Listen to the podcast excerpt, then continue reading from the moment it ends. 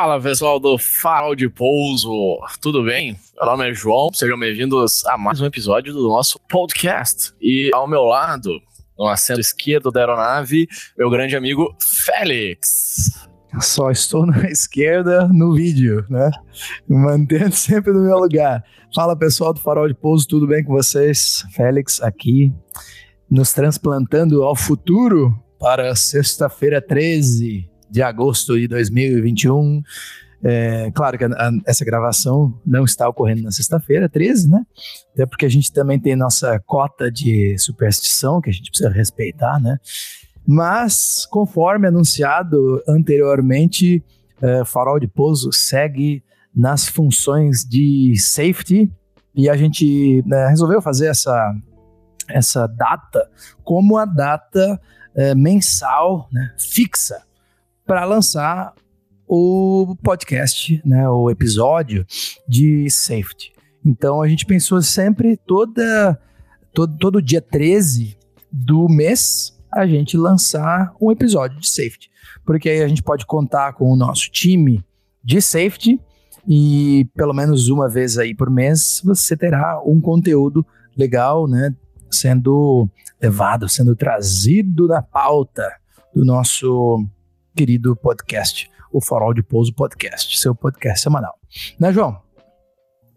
Exatamente. E hoje, para começar com o pé direito, né, foi elencamos alguns acontecimentos marcantes aí na história da aviação, né, e, e pensamos em um que, que trouxe bastante comoção ao, ao, Brasil na época, ao Brasil e ao mundo, né, chocou muita gente, foi o acidente do Lamia, e para isso contamos com grandes amigos que já estavam presentes no podcast anterior, The Safety, Conrado Ibre e Cláudio Fonseca. Sejam bem-vindos. Fala galera, um prazer de novo estar aqui para o nosso primeiro podcast oficial, então, sobre safety. Vamos discutir aí o, o Lamia.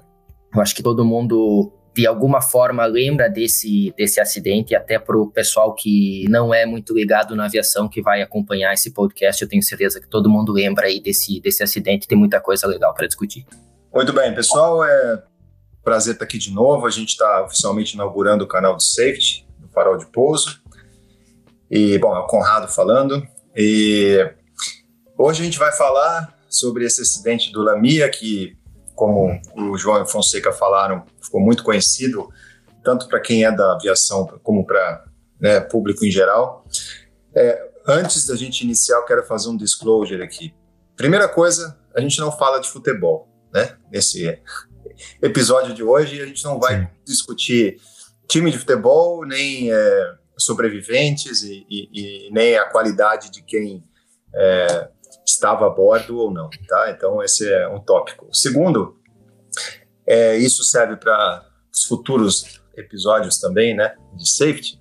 A gente não vai fazer julgamento, né, individual, pessoal de ninguém. É, obviamente que a gente vai eventualmente falar sobre aspectos, muitos aspectos, e sobre erros, né, violações, enfim.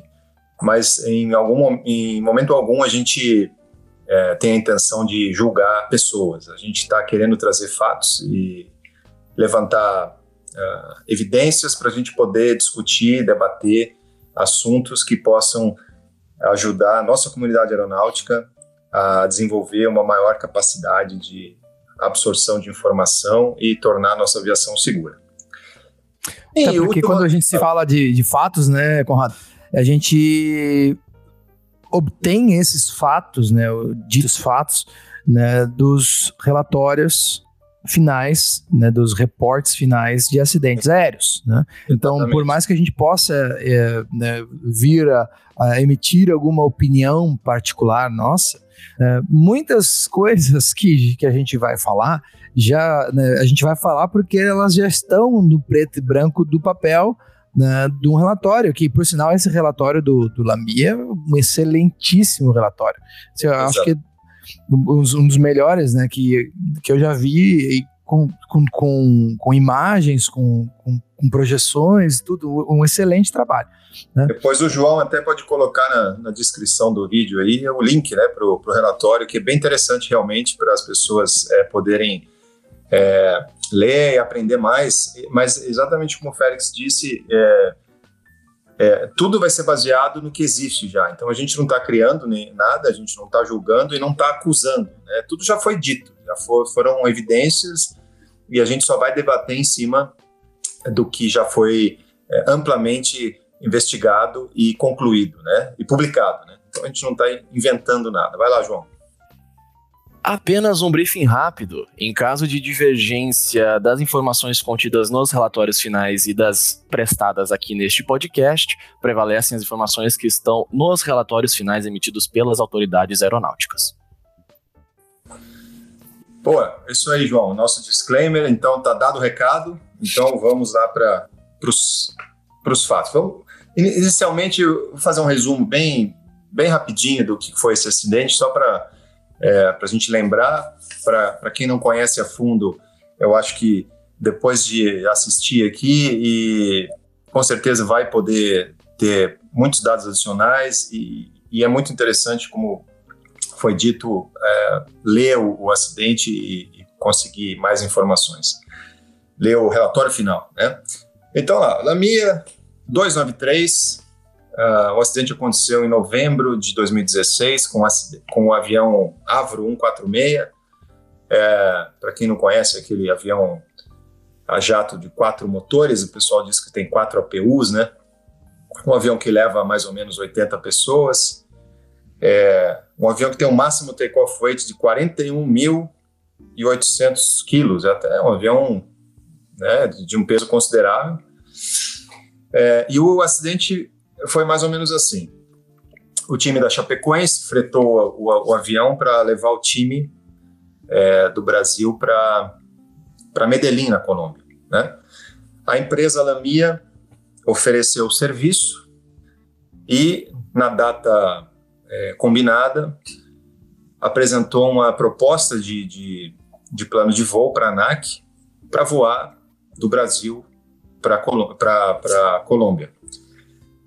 Porém, a empresa era, é, a empresa era boliviana, né, e pelos direitos de tráfego aéreo internacional, empresas é, que não são empresas regulares, empresas de fretamento, elas não podem fazer serviço, elas não têm como destino o país de origem. Né? Então, uma empresa boliviana não poderia levar passageiros do Brasil para a Colômbia. Né?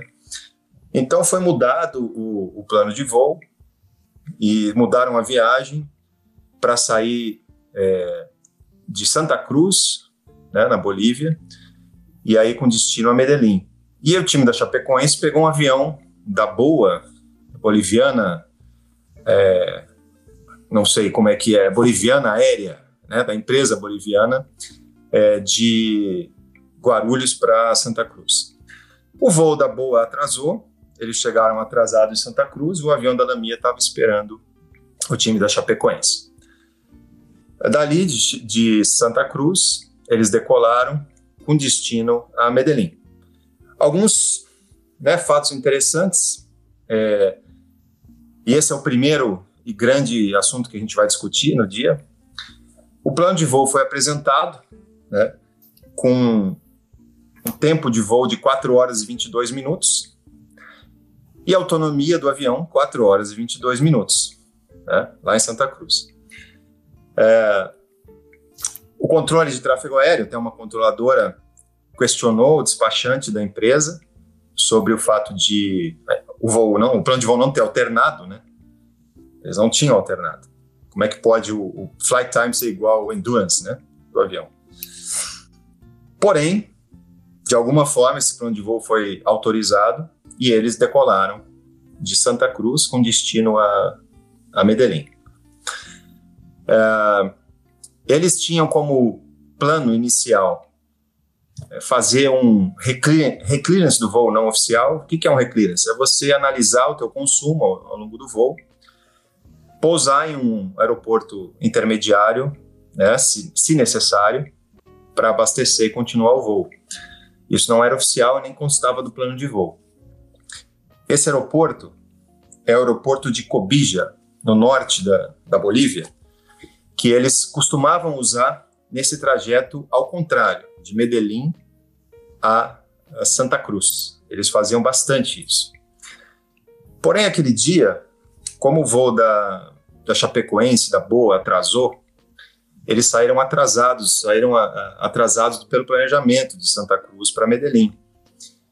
E esse aeroporto de Cobija só opera diurno, e ele, é, a operação noturna é sob é, é, request, né? Você tem que pedir antecipadamente.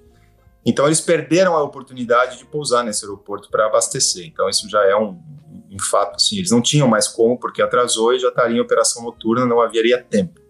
E eles decidiram tocar ficha para o destino.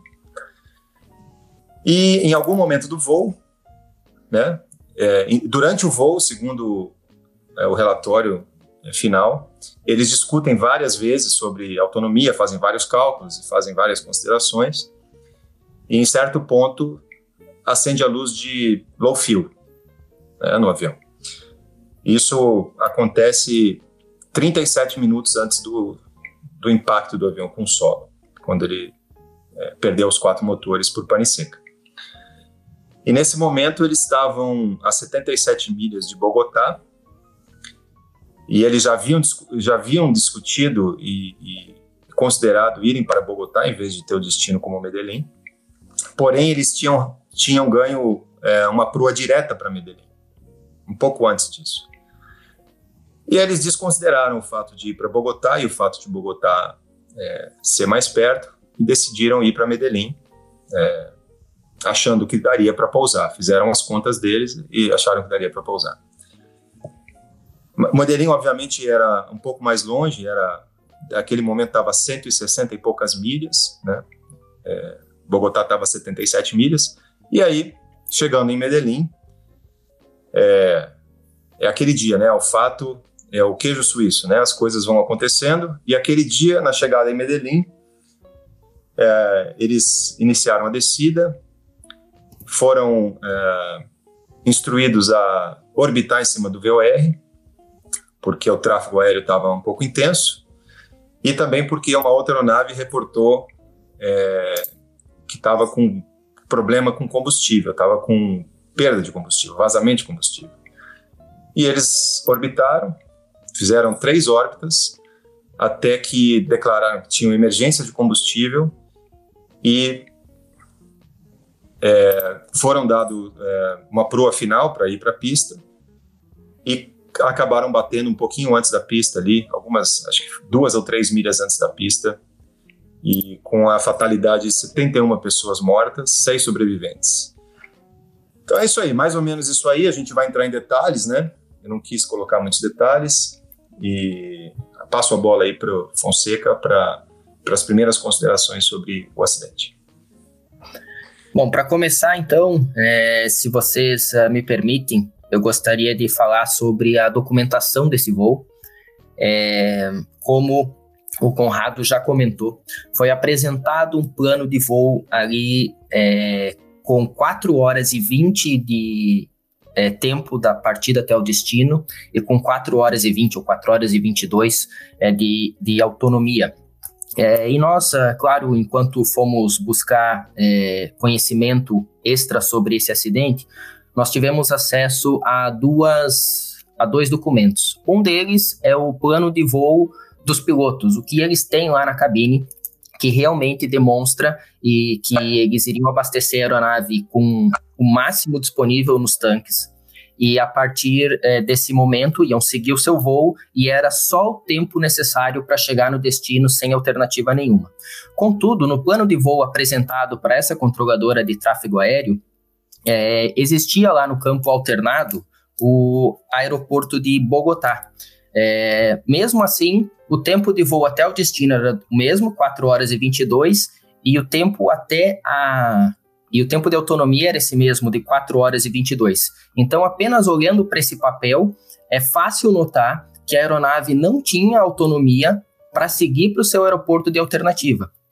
É, e a primeiro, o primeiro digamos assim, a primeira pessoa que viu isso é, entrou em contato com o representante da, da empresa, mas eu gostaria de deixar claro aqui é, que isso é papel, e part... eu não sei por que, que eles não fizeram uma alteração, já que eles estavam dispostos a fazer o voo dessa maneira. O que eu quero dizer é o seguinte: nesse ponto, é, os tripulantes sabiam o que estava acontecendo e essa controladora de tráfego aéreo pediu uma alteração nesse plano de voo, não é da, da alçada dela. Ela, ela levantou suspeitas sobre aquele voo, e, mas ela não tem como é, definir que aquela aeronave específica só possui 4 horas e 22 minutos de, de autonomia. Eles poderiam simplesmente trocar esse tempo de autonomia para 6 horas, que aquele controlador de tráfego aéreo específico não teria como saber se essa aeronave voa 6 horas ou não. Então, existe uma série de investigações sobre o trabalho dessa, dessa moça aí, mas ela lida com um papel e o papel apresentado pela empresa. Eu acho que todo mundo aqui que é piloto é, desde lá do curso de IPP, já teve que apresentar um plano de voo ou uma notificação, e é óbvio que se o, se o representante da ANAC que está recebendo esse papel nota alguma irregularidade, ele vai entrar em contato com, com a aeronave ou até com algum representante da empresa, ou do aeroclube, ou da escola, para verificar esses dados. Mas esses dados, às vezes, são mandados por fax, são mandados por telefone, e simplesmente a pessoa pode dizer: olha, é, eu me enganei, ao invés de 4 horas e 22 de autonomia, a gente tem 6 horas de autonomia e não tem-se como legalmente essa pessoa, nesse momento, checar. Então, é, eu até hoje não vi mudanças na legislação que, que possam ajudar a gente a combater esse tipo de, de, de acidente nesse momento aí da, da documentação. E eu digo isso internacionalmente. É óbvio que um despachante. É, pode ser chamado para prestar esclarecimentos, mas nesse, nessa fase do voo é, é só papel. Então, eu não sei o que, o que vocês pensam so, sobre o trabalho dessa, dessa moça ou sobre alguma coisa no sistema que poda, possa ser melhorado para esse caso de, de autonomia no plano de voo. Eu vou dar um, um outro exemplo assim de como que isso é, é poderia passar batido esse, né, nesse tipo de, de cenário. Né? Se você você olhar uma, um airframe, por exemplo, né, de um 319, né, que tem uh, uma instalação padrão de tanques, né, e depois um A319 que foi que é feito para cruzar o Norte Atlântico ou uma versão né, é, corporativa, né, um, um, Airbus ACJ, né?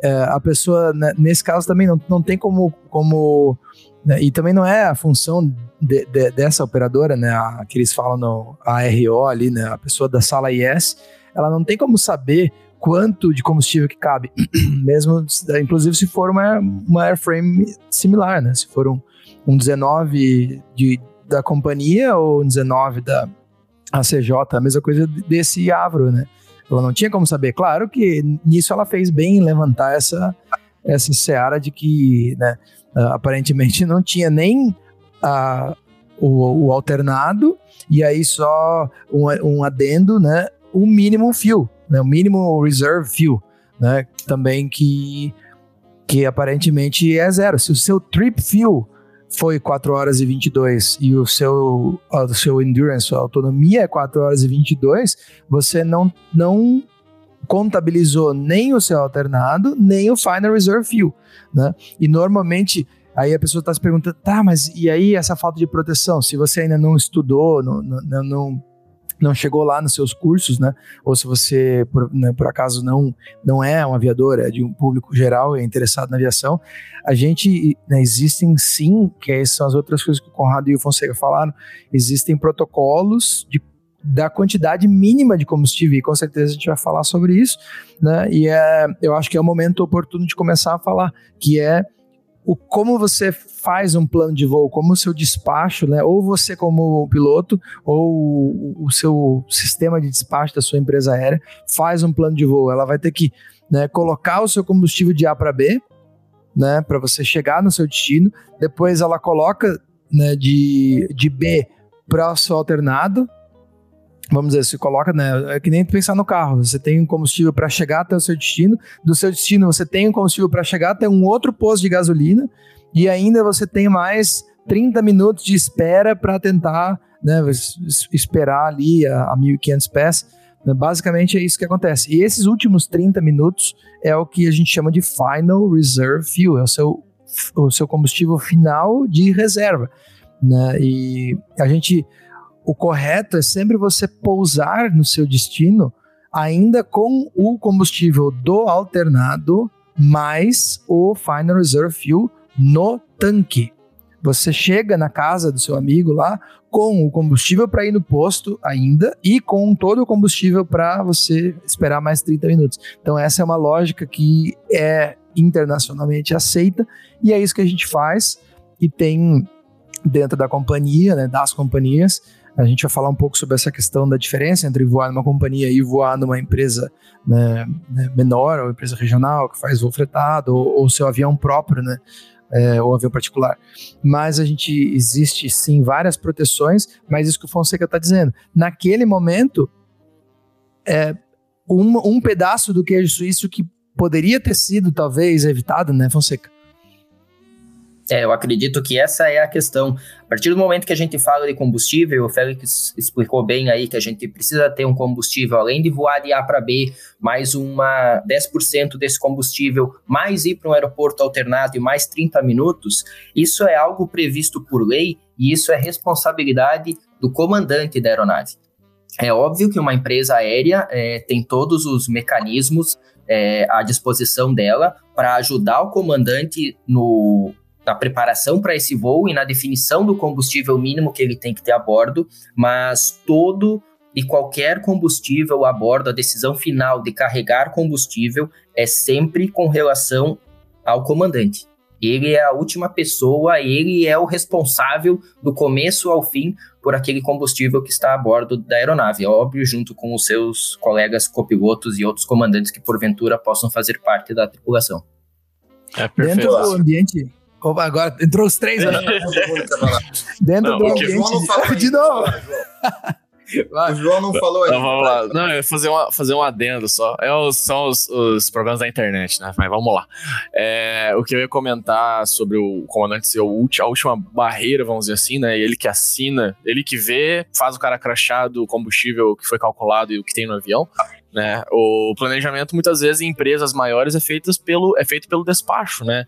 Vale, vale lembrar, então, o representante que fez o plano de voo, que mandou tudo foi o despachante, né? Mas quem é o responsável por pelo aceite disso, né?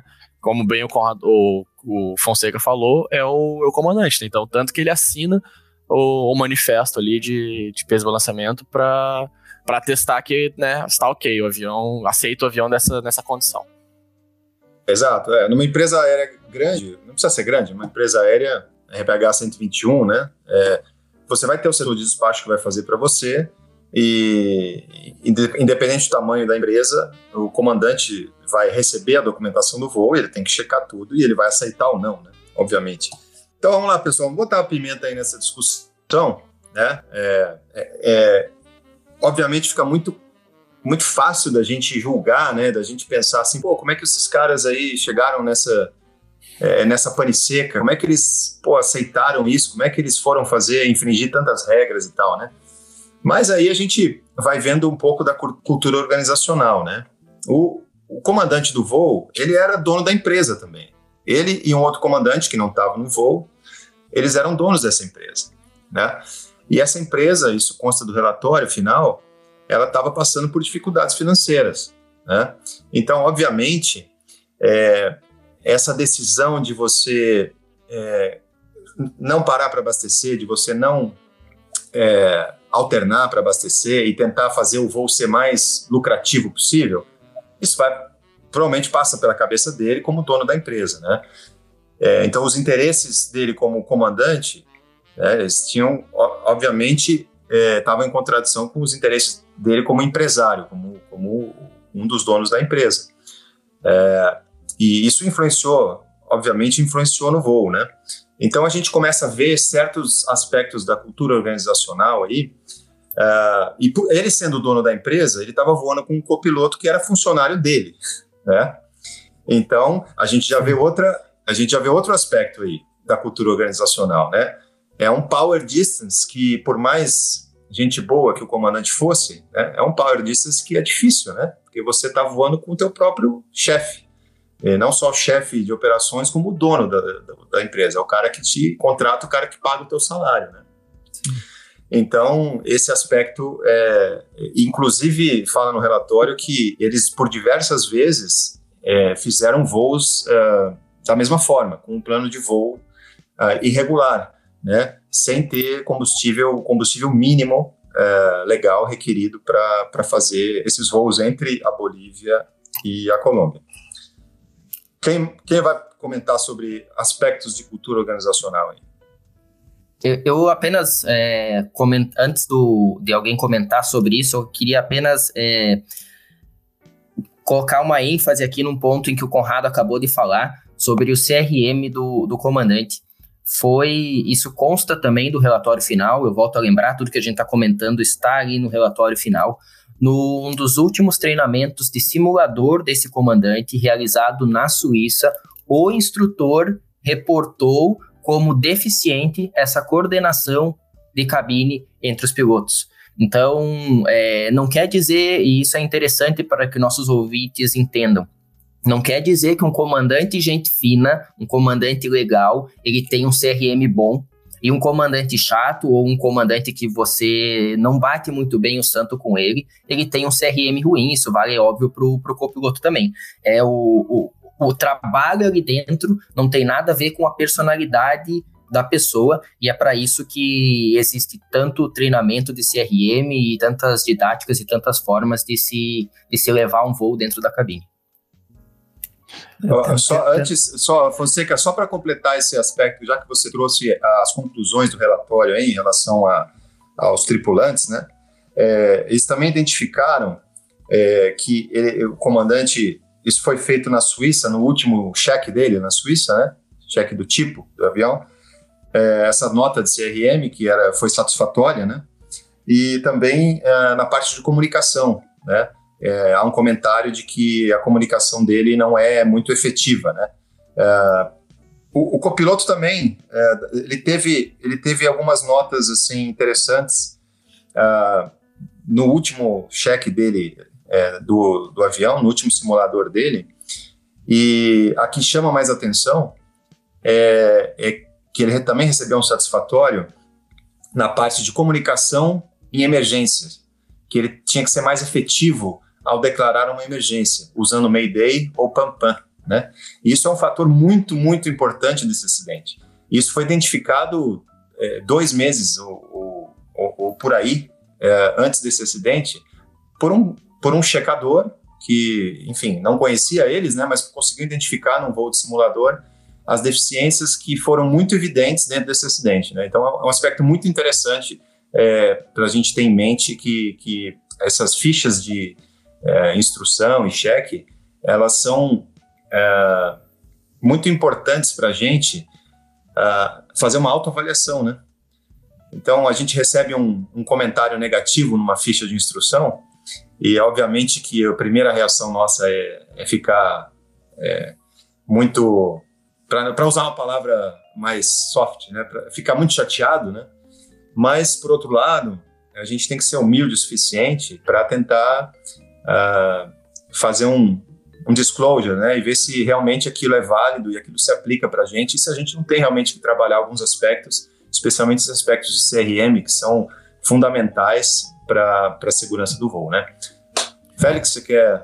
É, não, eu queria, queria falar sobre, é, agora já, já falar sobre essas, é, esses dois pontos que vocês levantaram, que eu acho que essa, essa parte da, da, da pimenta, né, é a, quais são as motivações, quais foram as motivações? A gente falou um pouco sobre essa questão da racionalidade local, né? No, no episódio anterior, quando a gente iniciou a, a nossa, nossa jornada de safety, né? O que que, o que, que se passou né, frequentemente dentro da cabeça dessas, desses dois aviadores, né? Para que eles constantemente fizessem as micro decisões que eles fizeram, né? Então a gente não não está julgando, né? E, e, a gente só está re, né, relembrando que eles realmente eles fizeram todas essas decisões, né? na questão ali da da, da proximidade com os aeroportos lá né, antes do destino, se você pensar num, num, num, pé de galinha, assim, né? Que você vem do calcanhar da galinha e você tem o, um, um dedo para a esquerda e um da direita. Minha, meu conhecimento de biologia né, galináceo é péssimo, mas vamos dizer assim, à direita eles tinham Bogotá, né? E é como se fosse um, um, dedo bem mais curto, né? E do outro lado acho que tinha Cali, e eles estavam já antes do, da conjunção entre os três, é, os três dedos do pé da galinha, vamos dizer assim, os três dedos frontais, e o último do meio, mais longe, seria o destino deles. Eles tinham a, a, a opção, e inclusive eles discutiram no momento que o, o primeiro oficial até falou: oh, se a gente fosse para Bogotá, né, a gente ainda vai ter mil quilos e tal. E eles foram discutindo es, essas, essas essa, esse gerenciamento que hoje, né, no, no, padrão da companhia aérea é, e da, de toda a aviação né, profissional, a né, e é, é, é, muito em alta, que se chama né, o gerenciamento de combustível em voo, in-flight fuel management. Né? Inclusive, a gente já falou sobre isso antes e a gente quer trazer um pessoal do Brasil para discutir um pouco sobre isso, sobre essa questão do gerenciamento de combustível.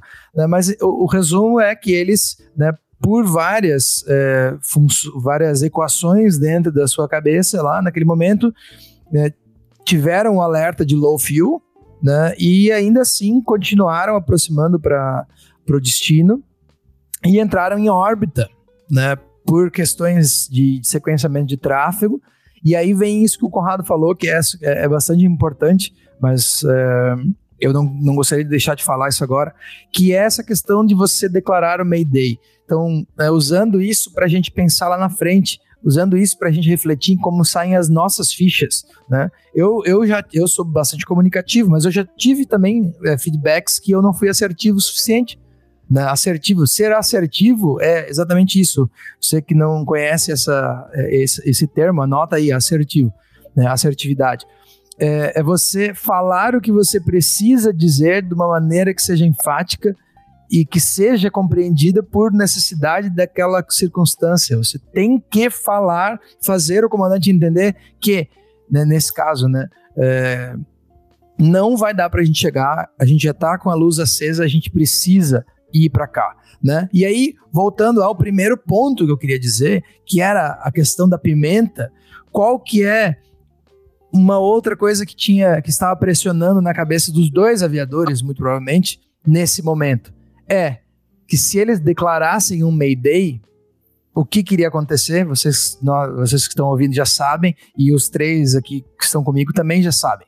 O que queria acontecer se, de, se eles declarassem o Mayday e pousassem no destino ou em qualquer um dos destinos, alternado em rota? Ia haver uma investigação depois para entender como que esse combustível Sumiu. acabou. É. é. Ou seja, lembra, lembra que a gente disse do alternado e depois do Final Reserve Fuel? Né? Qualquer momento que você declarar um Mayday Fuel, isso é uma coisa que é bom você estudar já, desde a época que você está fazendo planejamento no PP, PC e FR Multi, checar o seu PLA ou voar na rota, na linha. Se você chamar o Mayday Fuel, quer dizer que você vai você está pousando abaixo do Final Reserve Fuel, que é os últimos 30 minutos. E nesse caso deles, eles já estavam, que o FCOM do, do, do Avro falava 23 minutos, né? É, é o, quando acendeu a luz de low fill, né, Félix, é, só para complementar a informação que você trouxe, é, existe, um, um, existe um checklist para você ler, né?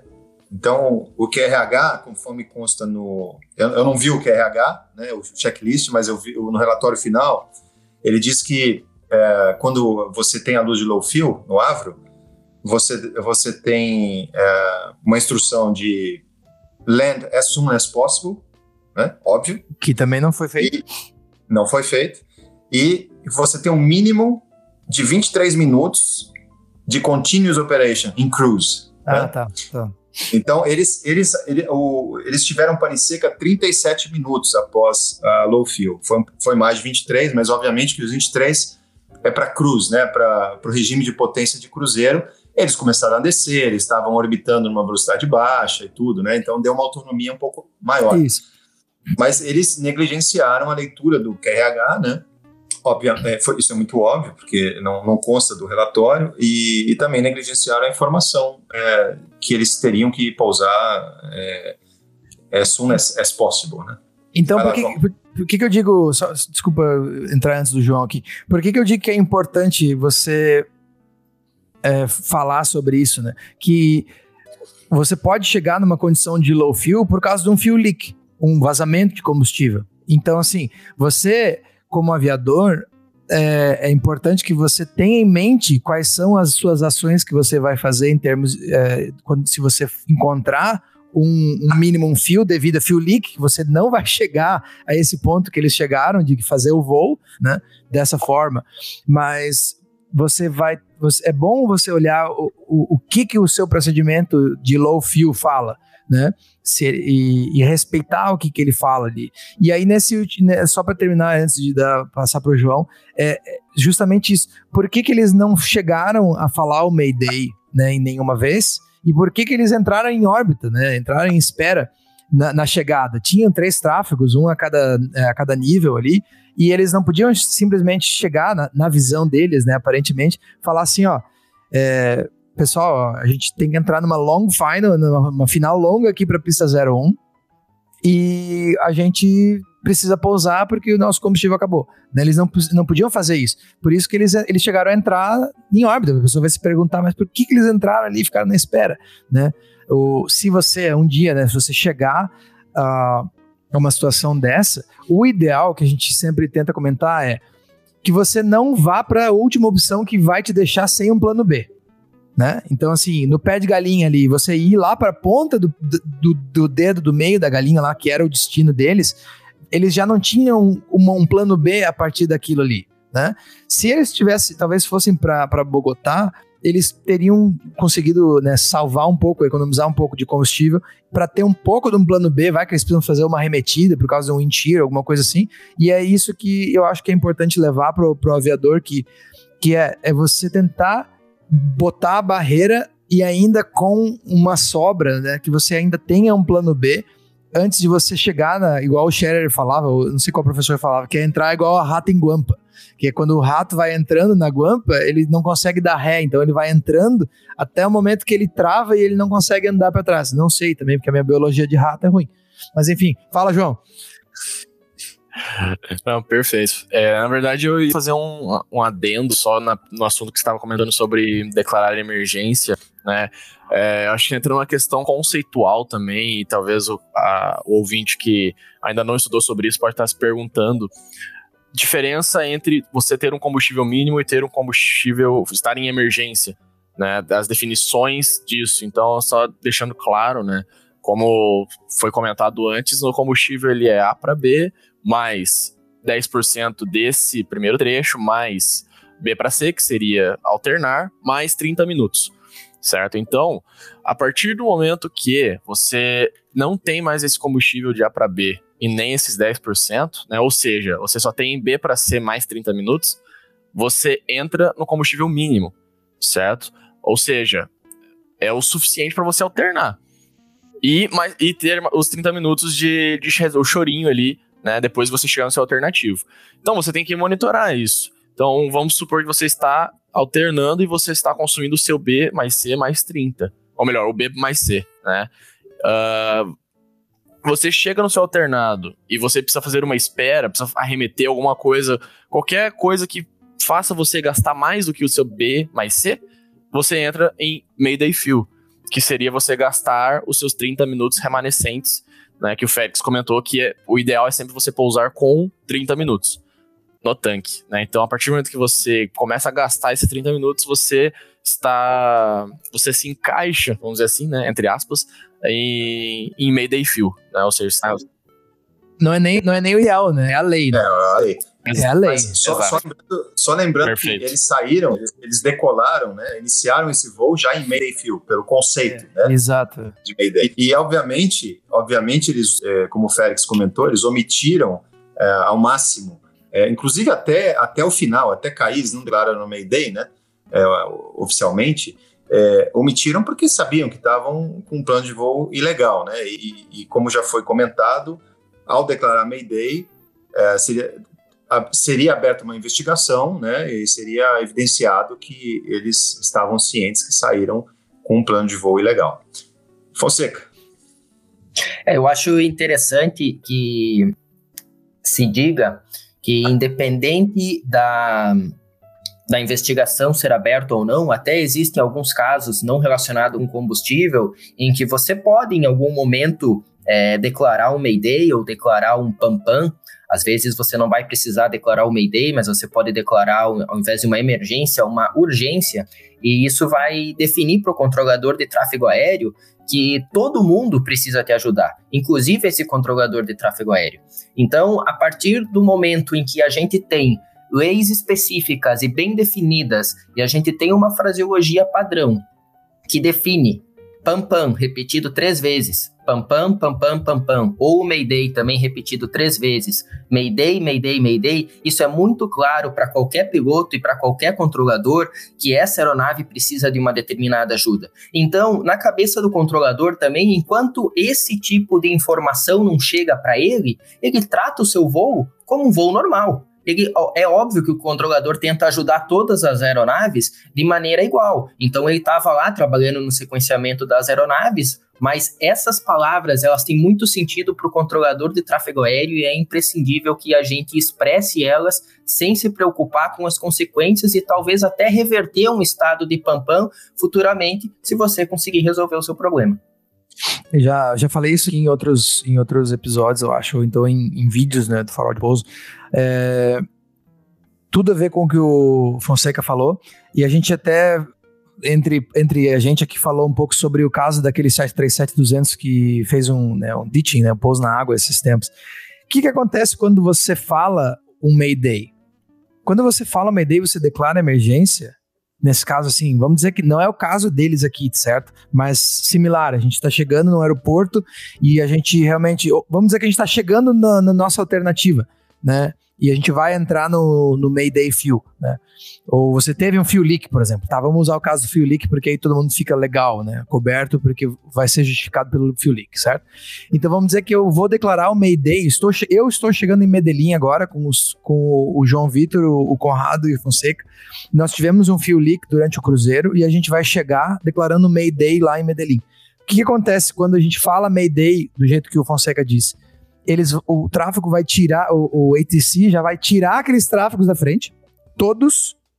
Então, se você, depois que for ler lá no, no relatório e ver, ah, tinha um tráfego a 17, outro tráfego a 18 mil pés, outro tráfego a 19, todos esses tráfegos já estariam fora dali da, da frente do, do aviador em Mayday, de, da nossa tripulação em Mayday, porque exatamente isso que o Fonseca falou, o ATC vai tirar todo mundo da frente. Né? A gente falou isso aí no, no, no episódio com o, com o Fred, agora que eu lembrei.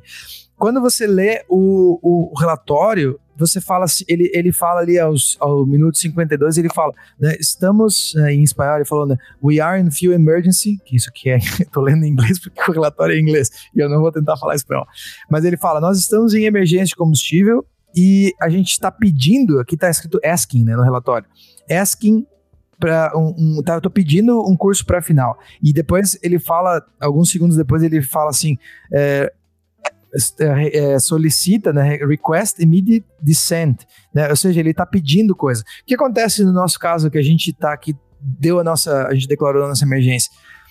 Você, você nem precisa pedir quando você está em emergência. Você só fala o que você precisa fazer né? E o controlador vai te dar assim, a gente precisa né, dar presente, a gente precisa voar a final e a gente precisa que você nos dê os vetores para final, para final e, e para altitude final e autorizado o procedimento. Você só informa ele o que você quer fazer e ele tá ali para te ajudar, né, Conrado? É, eu quero contextualizar isso aí, muito legal o que Fonseca e o Félix falaram, dentro do, do acidente que a gente está analisando, tá? Só dar um pouco mais de detalhes aqui. É, eles, eles iniciaram a horta sobre o VR é, Medellín 8 minutos e 42 segundos antes do, do crash, né? Antes deles baterem no morro. Então, 9 minutos, tá? Eles foram, eles foram instruídos a entrar em órbita um pouco antes disso. Então, passaram mais de 10 minutos do momento que eles é, foram instruídos a entrar em órbita. Em Gimli, a órbita. É, é, isso aí. É, não era do VOR, né? Era, era na posição. Isso, isso, tá certo. Ah, aí, nesse momento que ele entra em órbita, uma outra aeronave pede prioridade porque eles estão com, com, com um vazamento de combustível, né? mas também não declarou emergência, só pediu prioridade. Então, a controladora de tráfego aéreo está sequenciando para dar prioridade para aquele avião. Quando eles estão fazendo a segunda órbita, seis minutos antes do acidente, a primeira vez que eles comentam alguma coisa com o ATC, falando que eles é, pedindo prioridade porque eles estão com problema de combustível. Também o Lamia, né? E a controladora, ela pergunta: você está declarando emergência, né? Ela quer saber se você declarar emergência, aí eu faço isso que o Félix comentou: eu libero todo mundo da tua frente e você pousa. E ele falou: não, eu, eu quero prioridade. Então, o sequenciamento da, da controladora, ela já tinha uma aeronave em prioridade, ela ia dar prioridade para a aeronave prioridade 1, né? Prioridade 2. Quando eles entram na terceira órbita, e aí começa a apagar um dos motores, eu não lembro qual é o que apaga primeiro, três ou quatro. Aí é a primeira vez que ele fala que eles estão com emergência de combustível. E aí vem essa fala que o Félix comentou, né? E isso ocorre 2 minutos e 52 segundos antes do impacto. Né? Então eles tiveram aí é, praticamente 7 a 8 minutos preciosos, né? E eles bateram muito próximo da, da, da pista, que eles poderiam ter declarado a emergência, e eles teriam pousado, inclusive iam ter combustível para taxiar o avião.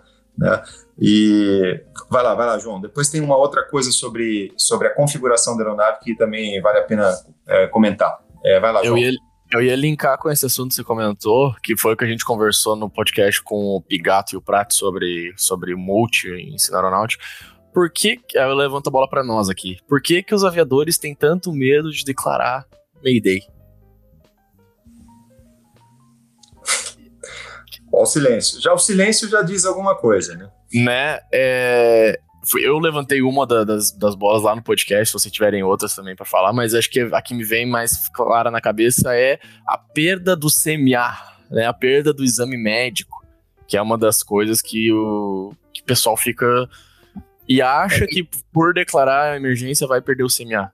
Que não é, é bem então, por aí também. É isso que eu ia dizer. Isso não é verdade. Isso é Exatamente. um dos mitos da, da aviação, né? É, mas é interessante isso porque é, no próprio simulador que a gente faz a cada seis meses na linha aérea, às vezes vem essa discussão né, de se a gente declarou o que é, era necessário ou não era, e eu vejo é, instrutores de uma maneira geral e nós, como pilotos, puxando para os dois lados. Tem pilotos que talvez é, exageram em, em, pedir um auxílio e tem pilotos que às vezes pecam em não pedir o auxílio, simplesmente baseado no que ele acredita ali naquele momento que ele está que ele tá precisando ou não. É, eu sinceramente eu gostaria de pecar sempre pelo excesso de zelo mas eu noto que, mesmo no simulador, às vezes a gente está focado em realizar um procedimento, em realizar uma tarefa, e às vezes a gente até quer colocar essa aeronave no chão o mais rápido possível, mas a gente tende a levar o voo como um voo normal. Eu acho que quanto mais o aviador se prende a um voo normal e fazer o, o, o que ele está acostumado no dia a dia, é, vai levar, elevar a capacidade dele de manter o, o voo sobre, sobre seu controle. Então, eu acho que às vezes a, o medo de, de, de, digamos assim, de perder o controle sobre a situação pode levar também os pilotos a, a, não, a não declararem esse tipo de, de urgência ou de emergência. Ô, Fonseca, eu acho que também tem, eu concordo contigo, e tem um outro aspecto aí, porque o Mayday é, você vai declarar quando existe uma, uma falha técnica, né, é muito óbvia, né? Você é uma, voando um avião bimotor, você perde um motor, voando com um motor só, você está em emergência e o próprio checklist te direciona a, a declarar um Mayday, né? Então, é, isso é muito óbvio, quando é uma falha técnica. Mas eu acho que essa, esse questionamento ou essa, é, essa, é, é esse, essa dúvida de declarar ou não Mayday, ela vem mais quando o Mayday é uma consequência das tuas, do teu processo decisório. Né? Quando você sabe, você tem consciência de que o teu gerenciamento do voo levou àquela, àquela necessidade de declarar uma ideia. Sim. Então, é, esse é... disclosure, esse disclosure de você declarar uma ideia e saber, putz, eu comi bola, né? Eu podia ter feito diferente. Eu, eu putz, eu, eu não fiz legal e agora eu, vou, eu caí nessa armadilha que eu mesmo coloquei para mim mesmo, né? Eu acho que esse é o grande, é o grande questão, é a grande dúvida é, que passa na cabeça de qualquer piloto, de qualquer aviador. Todos nós passamos por isso já. E, e, e acho que está mais ligado é, ao, ao, próprio disclosure. Vai lá. Eu acho, eu acho que isso, isso é, é, relacionado muito com aquela pimenta que o Conrado estava falando antes. Né? Quais são os motivos que fizeram eles, eles né, tocarem a operação desse jeito, certo? É, se você se você está voando 100% dentro do papel, né, seja lá no seu Seneca ou, né, ou no, no, no Cessna 402 ou, ou, ou sei lá, no, no Avro RJ desse, se você tá voando 100% no papel e o teu FCOM vai te falar assim, land ASAP, não foi isso que tu falou que o FCOM tá escrito? Acho que era, né? Tá escrito aqui. É, se... fala, lá fala land as soon as possible. Exatamente. Pronto, pelo menos na Airbus, toda vez que você fala land ASAP, as soon as possible, é pouse o mais rápido possível. Não fala nem nearest, né? Que a gente sempre tem isso, no Airbus tem isso, land ASAP vermelho e land at the nearest suitable airport, land ANSA. Quando é land ASAP, é para você botar o avião no chão é por um motivo que já vai justificar o seu Mayday. Por que você entrou nesse motivo? Aí vai entrar nessa discussão que a gente está falando. Se o cara vai ficar receoso em falar ou não. Mas se o teu avião falou isso, é, já é um, um daqueles, né, quebra de... de Gatilhos, de, né? de, de, gatilho, assim, meu, acorda, o teu avião tá falando, ou ele deu, ou qualquer um que tenha blim, blim, blim, blim, blim, blim desse, sabe? Cara, qualquer coisa que seja assim, que o avião tá te falando, meu, a gente tá numa situação que é quase, né, é, é, é, é, uma situação emergencial. O avião já está te falando, né? É, então, assim, pô, outro exemplo, exemplo, exemplo clássico que né, a gente falou, a gente né, deu um, um, fogo no teu tablet, né, um fogo no teu computador, no EFB, do lado do teu painel. Né, a gente falou já sobre isso. Né? Você vai declarar uma ideia e depois você tenta cancelar, ou não declara uma e, e fala porque você não quer que aconteça um, um relatório, não sei o quê. Ou seja, né, tem, tem várias coisas que vão te colocar nessa saia justa, assim, nessa, nessa área cinzenta, né, que nem ele sempre fala. E pode ser tanto essa, essa questão, ela pode vir tanto de uma, uma questão de orgulho, né? Você não quer declarar uma ideia por orgulho, é, de não ser questionado da sua decisão, né?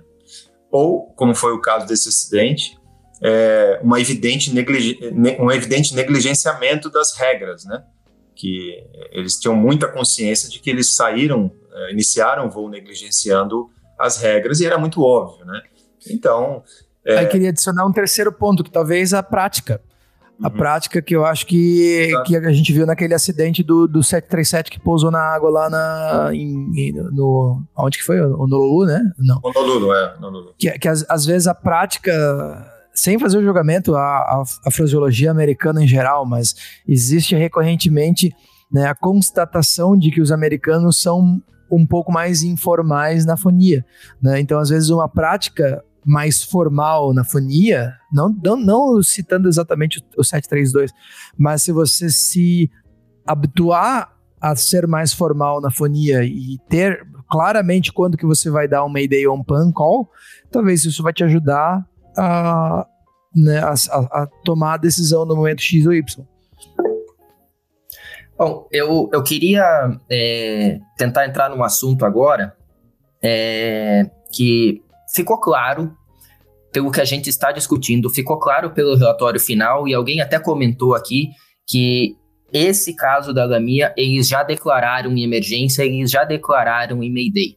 Mas eu gostaria de trazer um assunto que, para mim, é um assunto novo a partir do momento em que eu fui para o Oriente Médio voar, é que, é, sem chegar no caso do Mayday, existe uma política, e eu acredito que essa política está se é, espalhando pelo mundo, e existe a possibilidade, hoje em dia, de o piloto cancelar o seu aeroporto de alternativa. Eu gostaria de, de entrar nesse assunto e, e saber ainda dos colegas quais são o, as, o, o que, que o pessoal tem em mente, o que vocês mesmo levam em consideração quando chega nesse ponto de cancelar um alternado é, e, e por que, que a gente faz, faz isso hoje em dia, que é algo que vai ser próximo ao que o, aconteceu com o Lamia, mas ainda, de certa forma, distante de um, de um acidente.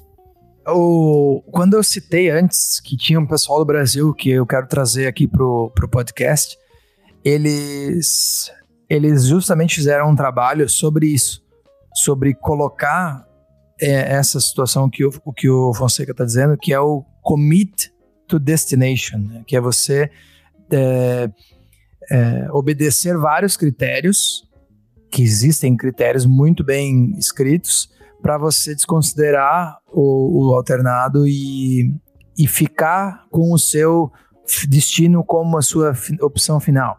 Né? E isso é, é estudado e é bem né, detalhado.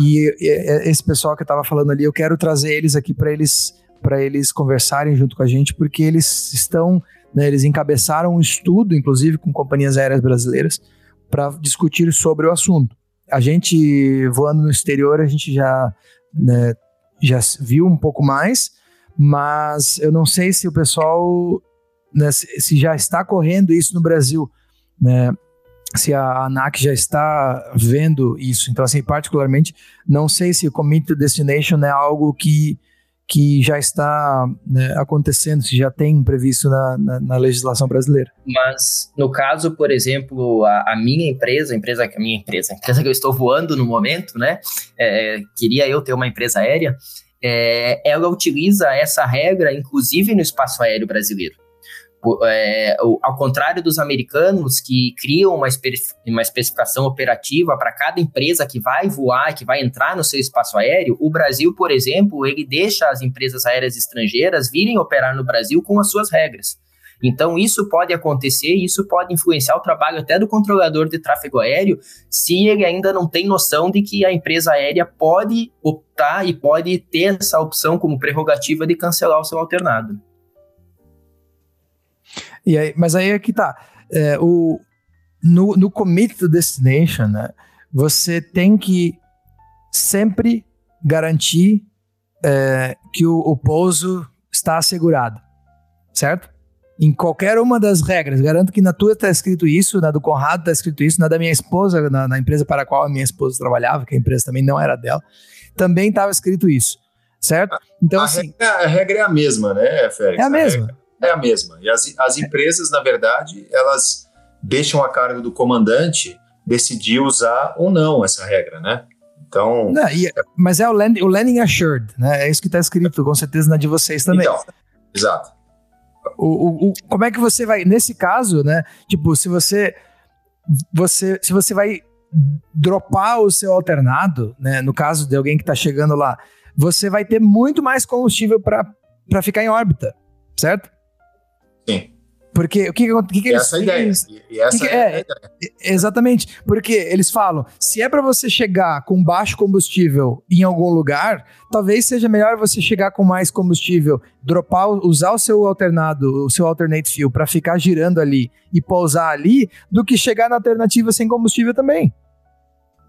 Também. Obviamente né? que existem os fatores comerciais né, por, por de trás dessa, dessa regra. Claro que, que você opera em aeroportos complexos, né? E, e que estão sujeitos a, a, a, a, uma separação de tráfego aéreo inesperada e você não carrega combustível extra para isso, né? Então, você usa o combustível para o alternado para você fazer a espera no seu destino. E aí, quando acontece isso, quando você faz o commit to destination, você está trocando o, teu, o teu combustível mínimo, né, de, é, agora em português foge a palavra. Teu minimum reserve, teu minimum diversion, teu minimum diversion fuel, né? Combustível mínimo para alternar. É, você usa esse combustível, né? Do alternado, do, do trip para alternado. E aí o teu novo mínimo fuel vai ser os 30 minutos de reserva, né? Que você usaria no alternado, que passa a ser o combustível mínimo. E, e aí o commit destination quando você faz isso, você não, não entra em estado de emergência, você não entra em nenhum estado, na verdade. Você só tem que avisar o controle de que você está deixando de, de, de, ter um alternado. Né? Você diz que você está em uma situação de minimum fill, mas você não tem prioridade, você está mudando só o teu plano de voo é, pela fonia. Né? Você, ó, eu estou em minimum fill, eu não tenho mais alternado, beleza, estou aqui. Obviamente que quando você faz isso e você é, se propõe a, a ter um, uma nova reserva de 30 minutos, né? E você está sujeito a esperar ou por 10 ou minutos ou por mais tempo, quando você vem para a tua aproximação, e isso que o Félix comentou é muito interessante, porque isso é uma discussão é, que se tem é, é, com, com, no training com, com, os pilotos aqui da, da, da, região do Oriente Médio, assim, é, muito vasta, porque você, quando aceita fazer isso, é, você pode estar tá vindo para aproximação com o Learning Assured, como falou o Félix, né? Mas Assured em termos de suitabilidade do aeroporto. O aeroporto está com uma condição meteorológica boa, o aeroporto tem pista ou duas pistas ou uma pista em várias condições, tá? Isso. Mas o pouso nunca está assegurado, porque o cara que está o cara que está na frente de você, ele pode quebrar o avião, ou o cara que está cruzando a pista, né, para taxiar, ele pode estar tá ainda na pista enquanto você está se aproximando. E aí o que acontece? Invariavelmente, quando você aceita fazer isso, você comandante, você aceita fazer isso, você está sujeito, tá sujeito a ter que arremeter e aí na arremetida você obrigatoriamente tem que declarar uma ideia, porque você vai entrar é, dentro dos seus 30 minutos de combustível reserva. Né? É apesar, de que, apesar de que, se você declarar uma ideia nessa situação, tudo foi feito de forma legal, né? Você não está violando nenhuma regra, o teu processo decisório é, não vai ser questionado e, e, e faz parte do jogo. É, e acontece, e a gente sabe que acontece, isso. né? Com uma certa frequência. Mas isso. Tudo, tudo aquilo... Diga, diga. Tudo aquilo que eu falei antes, que é tentar, né, o aviador tentar deixar sempre um plano B e possivelmente um plano C, você está descartando. Exatamente. Então você está legalmente usando um procedimento de entrar em rato em guampa. é exatamente Mas aí isso. Tá. Mas e, aí, e aí que mora a grande, a grande sacada é isso. É, é a, a quão cinzenta é o landing assured para cada um de nós, né? Tipo, é muito complicado você dizer que o pouso está assegurado. Então, assim, e é super delicado. Esse só o último, a última né, deixa aqui que eu vou, que eu vou contribuir nesse, nesse aspecto é sempre quando você fala em combustível, em tudo, pode ser no seu destino, pode ser alternado, qualquer. É sempre, é como se você lidar com uma bomba relógio. Você está com o tempo comendo a sua capacidade cognitiva. Independente. Então, assim, inclusive a tua capacidade de pensar e de dizer, não, pera um pouquinho, deixa eu tirar minha, minha cadeira para trás aqui e pensar. Isso tudo já está indo pelo ralo né, pelas fuel valves ali, já está sendo queimado também. A sua própria capacidade de pensar claramente vai começar a ser. Cara, tipo, se tá todo mundo alternando aqui, vai estar tá todo mundo chegando lá, e aí, se todo mundo é, acabou de arremeter aqui em Guarulhos, vai estar tá todo mundo esperando em Campinas, e aí não vai ter lugar no pátio, e aí não sei o que, e aí não sei o que lá. Então, assim, tem várias coisas que vão tomar espaço na sua cabeça. Ou seja, é, quanto mais decisões tu conseguir tomar lá atrás, né, no mundo hipotético, é melhor. É isso aí. Eu acho interessante. Que... Vai lá, Fonseca. Eu só queria dizer, porque assim, é, eu trouxe esse assunto, porque como eu disse, a gente começou falando do Gaminha que ele já, já entrou em Mayday, ele já entrou em emergência, mas não é um assunto longe do nosso dia a dia. É óbvio que existem todas as barreiras do sistema para que a gente não chegue nesse ponto, mas eu gostaria de que nossos ouvintes entendessem de que os pilotos têm que fazer esse gerenciamento de combustível todo o voo e às vezes decisões complicadas como essas têm que ser tomadas e aí é óbvio como a gente já comentou, a questão de você reportar para o controlador, a questão de você entrar com o Mayday ou com o Pampam e tudo mais que pode te ajudar a ter um desfecho melhor do que o do, que o do Lamia. O do Lamia aconteceu lá no início do voo, eles tiveram quatro horas e meia para fazer isso. Talvez o que eu quero dizer é que às vezes você vai chegar numa situação dessa e você vai ter 30 minutos para resolver o seu problema e não quatro ou menos, né? com eles. É, Mas sabe ou, que menos, tem, né? Fonseca, tem uma, uma, uma estatística bem interessante, eu vou procurar ela e vou de, trazer de repente numa próxima oportunidade, a gente vai fazer um, provavelmente fazer um podcast aí só sobre é, gerenciamento de combustível, né, pelo, pelo que eu entendi, é, mas tem uma, tem uma estatística de que a maioria, a maioria dos voos que, é, que declaram a emergência de combustível, eles decolaram combustível extra. Isso é bem interessante. É, Muito interessante. É, já, é, é, já foi planejado o voo com combustível extra, porque muito provavelmente porque o, por causa de meteorologia, né? E o gerenciamento foi o gerenciamento foi, foi mal executado e acabou que a tripulação é, declarou emergência. E obviamente você ter você ter combustível extra te dá um conforto, né? Te dá aquela aquele relaxamento de que você não precisa se preocupar muito. Quando você sai com combustível curto, vamos tirar o Lamia do jogo, porque o, Lamia, intencionalmente, eles estavam, como o Fonseca falou, decolaram em emergência. Não pensando no Lamia. Quando você está com combustível curto, você está sempre fazendo a continha, você está pensando, você está planejando, né? Você está projetando uh, todas o, o, as situações, fazendo o teu próprio uh, risk assessment, né? É, desculpa falar inglês aqui, mas é sai natural. Então você está mais você tá mais consciente. Mas quando você tem combustível extra e você tem tem, tem bola para jogar, aí é, é, interessante. Isso aí mas, mas aí eu vou, vou, te, vou, vou falar uma outra coisa que é a questão operacional, né? Que o, a aviação, mais do que nunca, ela ela precisa ser eficiente, porque o combustível está muito caro e o ticket está muito barato, certo? Então eu pergunto para vocês dois aqui, quando que vocês levam combustível extra? Quando você tem motivo para levar. Certo? Exato. Exato. Então assim, não é porque ah, vai o gerenciamento vai ser ruim. Não só. Claro que a gente faz gerenciamento ruim, né, volta e meia. Toda hora a gente comete erros e somos todos humanos, certo? Mas o que eu preciso falar dessa estatística é você ter que lembrar que ela funciona do outro lado. E isso justifica o commit to destination quando o tempo tá bom. E é isso que eu tava conversando com o Rodrigo Garcia, que é o cara que eu quero trazer para falar aqui, que é se você está levando combustível extra, é porque muito provavelmente vai estar tá no teu TAF um prob 40, provavelmente, que o Exatamente. tempo é previsto que vai estar tá ruim. Então Exatamente. não é que, mesmo se tu pode tentar fazer o melhor do seu gerenciamento, vai dar ruim, porque você já saiu com combustível levando. A sua empresa não deixa você levar combustível extra se não, seja, se não for extremamente necessário. É, a questão de gerenciamento que eu coloquei é o seguinte: você tem combustível extra, você automaticamente você é, relaxa em termos de processo decisório, né? Você fala, ah, eu tenho, eu tenho sobra, né? Então você não tô falando, o Félix está fazendo aqui, eu tô vendo com a mãozinha assim. Mas é porque nesse caso, se você é levou combustível extra, você sabe que você está com, com, com, previsão de tempo ruim lá no, no destino, entendeu? Exatamente. É isso que eu tô querendo dizer. Exatamente. A, a, o meu, o, a minha crítica não é, não é no, no, gerenciamento, a minha crítica é na interpretação de estatísticas. É isso que eu tô querendo dizer.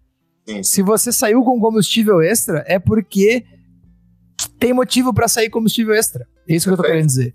Sim, então, assim, né? Eu, eu gosto que o Conrado, eu e o Conrado, a gente teria essa mesma discussão se a gente estivesse tomando uma, né, um suco de laranja lá na casa dele. Mas é isso que eu quero dizer, tipo, o jeito que. Ah, a estatística tá ali. Não, mas por que, que a estatística é escrita desse jeito? Né? Exato. Bom, é, quem sabe a gente deixa esse assunto aí, tá se estendendo para a próxima conversa, próximo podcast sobre gerenciamento de combustível né? Vamos. E o que vocês acham de a gente já dar um encaminhamento final aqui para o Lamia? Vamos, é assim, ó, o que eu, que, eu, que eu gosto e que eu acho que é super válido de a gente fazer esses episódios de safety é a gente entender os fatores dentro dos acidentes e fazer justamente isso que a gente está fazendo. Que é, o que, que a gente falou de bacana nesse episódio hoje? Foi o CRM, ó, Power Distance entre né, um comandante e um copiloto, que é essa questão da hierarquia, de, né, de quão man, man, mandante naquele voo esse comandante era, porque ele era dono, né, sócio proprietário da empresa, né, era antigo, etc., e um monte de coisa. A gente falou sobre isso. A gente falou sobre a questão de planejamento, né? Voltando um pouco mais para trás ainda, a gente falou sobre planejamento, falou sobre como é que funciona na organização da empresa aérea, falamos sobre as pressões que os operadores têm para operar. Eu lembro que eu já, né, eu já voei em avião particular, já voei em táxi aéreo, já tive voo que eu assumi o risco e já tive voo que eu não assumi o risco. Né, que eu lembro lá de um patrão meu, de um avião, que eu falei assim: ah, se a gente pousar e tiver um cachorro na pista e der uma investigação, mas o outro aviador ia. Eu falei assim, mas eu não quero ir, eu não vou. E aí o cara não me demitiu por isso. Mas eu sei que num outro emprego, talvez se eu tivesse feito isso, eu teria perdido o emprego, certo? É, e tem outros exemplos. Tem um exemplo do, do, do, um, do amigão nosso, que eu não vou citar o nome, de um voo que ele se recusou a fazer e, claro, em operação de táxi aéreo, certo? E o, ele se recusou, muito sabiamente se recusou a fazer o voo e, e no mesmo dia ocorreu um acidente nas mesmas condições do voo que ele se recusou a fazer. Então não vou dizer o nome, nem o santo, nem o local, mas a gente falou sobre isso, sobre as pressões, né? Se o, o, o que, que faz você levar um voo dessa forma, certo? E a gente falou sobre é, panes, como declarar e quando declarar um, um PAM-PAM ou um Mayday. Então, assim, eu, é isso que eu tô achando muito legal da gente fazer esse podcast. E botar para discutir mesmo e né, ficar com a cabeça a mil por hora. Considerações. Não? Nenhuma? Fechou? Tá, é, é, isso aí. É, é... Bom, Félix, é, você fez um resumo bem legal mesmo. É, mais uma vez, assim, antes da gente terminar, recomendo a todos que são interessados e que acessem o, o relatório final. É, ele está muito bem escrito, né? Como a gente já falou. Talvez, eu, eu acredito, de todos que eu já li, está entre os top 3 de, de de síntese e de facilidade de compreensão, né, e de quantidade de informação. Muitos relatórios eles é, enchem linguiça, né, informação que não é muito é, interessante para nós aviadores, mas esse aí está bem, tá bem legal. Então eu agradeço você, agradeço a eu tenho, eu tenho. Espera aí, não agradece tudo ainda porque eu tenho mais uma questão técnica que eu queria levantar desse acidente. Hum. E, e, que será muito provavelmente é, colocado em outros também, porque esse não vai ser nem o primeiro nem o último de acidente de pane seca, certo? Ou de falha total dos motores, certo? O... Tu chegou a comentar isso, Conrado, mas a gente não continuou, que é a questão da configuração. Chegou a falar um pouco, mas a gente deixou essa bola cair e a gente não falou dela. O que, que eu queria falar sobre, sobre isso? Né? Vamos aprender sobre. Né? Lembra que eu disse, ah, você é, aprenda um pouco sobre o, o seu checklist de low fuel? Sim, aprenda um pouco sobre o seu checklist de all engines failure, or all, all engines flame out. Faça isso no seu simulador em casa, faça isso no seu simulador na, na, na sua escola, né? Faça isso no seu simulador da empresa aérea, quando tiver um pouquinho, porque é bem rápido fazer. Porque não tem combustível, você vai para o chão como que você vai gerenciar a sua configuração no caso de All Engine Flameout é uma grande, grande, grande dificuldade para todos nós aviadores, porque a gente falou isso sobre, sobre isso antes. A gente voa, a gente está acostumado a falar em voo normal, a gente está acostumado a, a, a, chegar estabilizado, a mil pés está com flap full, checklist feito e o motor está entrando, seja no avião do aeroclube. Pô, eu lembro quando eu estava voando na Charlie Zero lá, eu cheguei alto, a gente arremeteu. Quando você chega sem motor e chega alto, você não tem arremetida. E muitos, muitos que perderam o motor chegaram alto. Né? E o, o né, acontece por inúmeros motivos você vai perder os motores. Seja um caso do Sully, que você perde né, um dual engine flame out por causa de um bando de pássaros. Ou seja, igual aquele Gulfstream que estava não sei aonde, lá no, no Oceano Índico, eu acho ou perto da Austrália, que entraram em Volcanic Ash e perderam os dois motores, mas depois reacendeu aparentemente, né? Eu estava trabalhando com isso com dos, alunos de inglês lá. Quando, como é que você vai fazer o gerenciamento da sua configuração para fazer uma aproximação de Space Shuttle? Essa é, acho que para mim, a consideração final aqui de hoje, tá?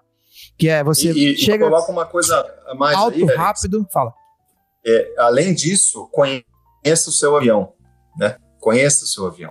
Porque olha só o dado, é bem interessante. Às 2h53 Zulu, no Lamia, tá? É, o comandante pediu o gear down e começou a flapear o avião. Às 2h54, o motor 3, os motores 3 e 4 pararam. Quer dizer, não, foi, não deu um minuto, deu alguns segundos, tá? Deu uns 30 e poucos segundos, de acordo com o relatório. É, então o comandante configurou, configurou o avião antes do, antes do motor uh, apagar, né? Os motores apagarem. E obviamente que você sempre vai, nesse caso, questionar, pô, se o cara não tivesse feito isso, como ele impactou é, no morro bem próximo à pista, será que ele conseguiria atingir a pista? Né? Provavelmente, né? Mas o cara colocou o trem e o flap um pouquinho antes dos motores apagarem, porque ele sabia que o motor ia apagar. Agora, outro questionamento né, é: será que ele colocou, é, pediu o trem e o flap porque ele achou que não ia conseguir baixar se os motores, todos os motores apagarem, é, apagassem, exato. entendeu? Então, exato. você fala assim, é, pô, por que o cara fez isso? Talvez ele, te, ele tenha feito isso porque ele não conhecia é, completamente a aeronave e tinha dúvida se ia funcionar, né? Então, a, de novo, não é julgamento, é o ensinamento que a gente pode ter, né? Da, das decisões é, que a gente consegue analisar do relatório final. Muito importante a gente é, conhecer a aeronave e conhecer é, ler o checklist, ler os checklists do, do aeronave que a gente voa, não só alguns dias antes de ir para o simulador e não só aqueles que a gente sabe que vão, vão das panes é que vão é, é, o que, é o que vai cair, né?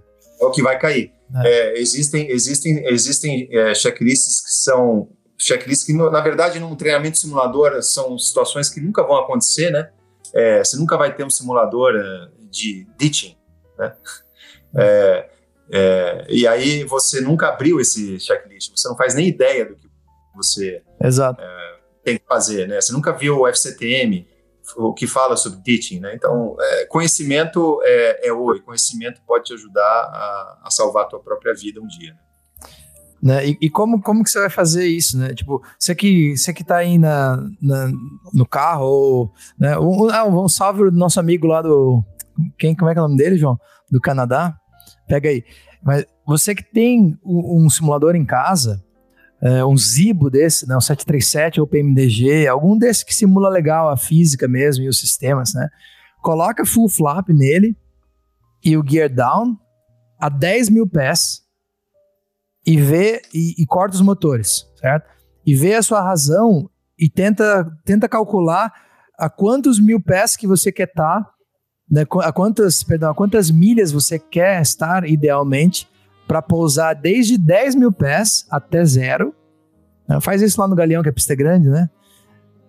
Eu acho que uma geladeira tem mais sustentação é, exato. que então, assim, isso aí que você falou. Né, e, e, e, isso tudo a gente tá falando aqui de boa, né? Estamos sentadinhos aqui, pá, estamos sugerindo, né? Vê quantas, quantas milhas você consegue andar para frente para andar para trás. Começa em cima da vertical, igual no, no aeroboeiro lá que fazia os procedimentos, 180 na vertical, ou 360 na, na, na horizontal, na transversal, sei lá como é que é o nome daquilo. E... Tenta fazer exclusivo lá. Bota gear down, flaps full e corta os dois motores a 10 mil pés. E aí você vê o. Quem não tem o Zil tem o PMDG também, serve, serve de igual forma. Né? Jogo... Abraço pro Vinícius Domingues, é o nosso, Mas é o nosso eu, amigo. Eu ia dizer que você não precisa nem é, ser tão radical como o Félix na, na primeira, mas eu acho que é interessante no seu voo mesmo, seja na linha aérea, quem tem, quem tá na linha aérea, quem tem a oportunidade de voar aí, ou no simulador mesmo, é, o dia que você intercepta o seu glide slope, eu, eu falo de Boeing, né? Eu voei 737 agora o 77. O que acontece quando você tá com o flap 5, próximo da velocidade de flap 5, é, você consegue planar assim até a pista? Ou você acha que vai cair antes? É, e, e, e, o flap 1 e, e, o flap 10, como a sua aeronave está se, se comportando, que talvez isso também vai ajudar não só na questão de emergência, mas no seu próprio gerenciamento de energia para uma aproximação normal. Eu lembro, é, o 737, se assim, o, o Conrad tá voando ele, com certeza pode falar melhor, mas eu lembro que se não interceptasse glide com flap 5 e, e o vento tivesse de cauda, dificilmente você conseguiria só reduzir a aeronave sem um speed brake ou colocando um trem antes.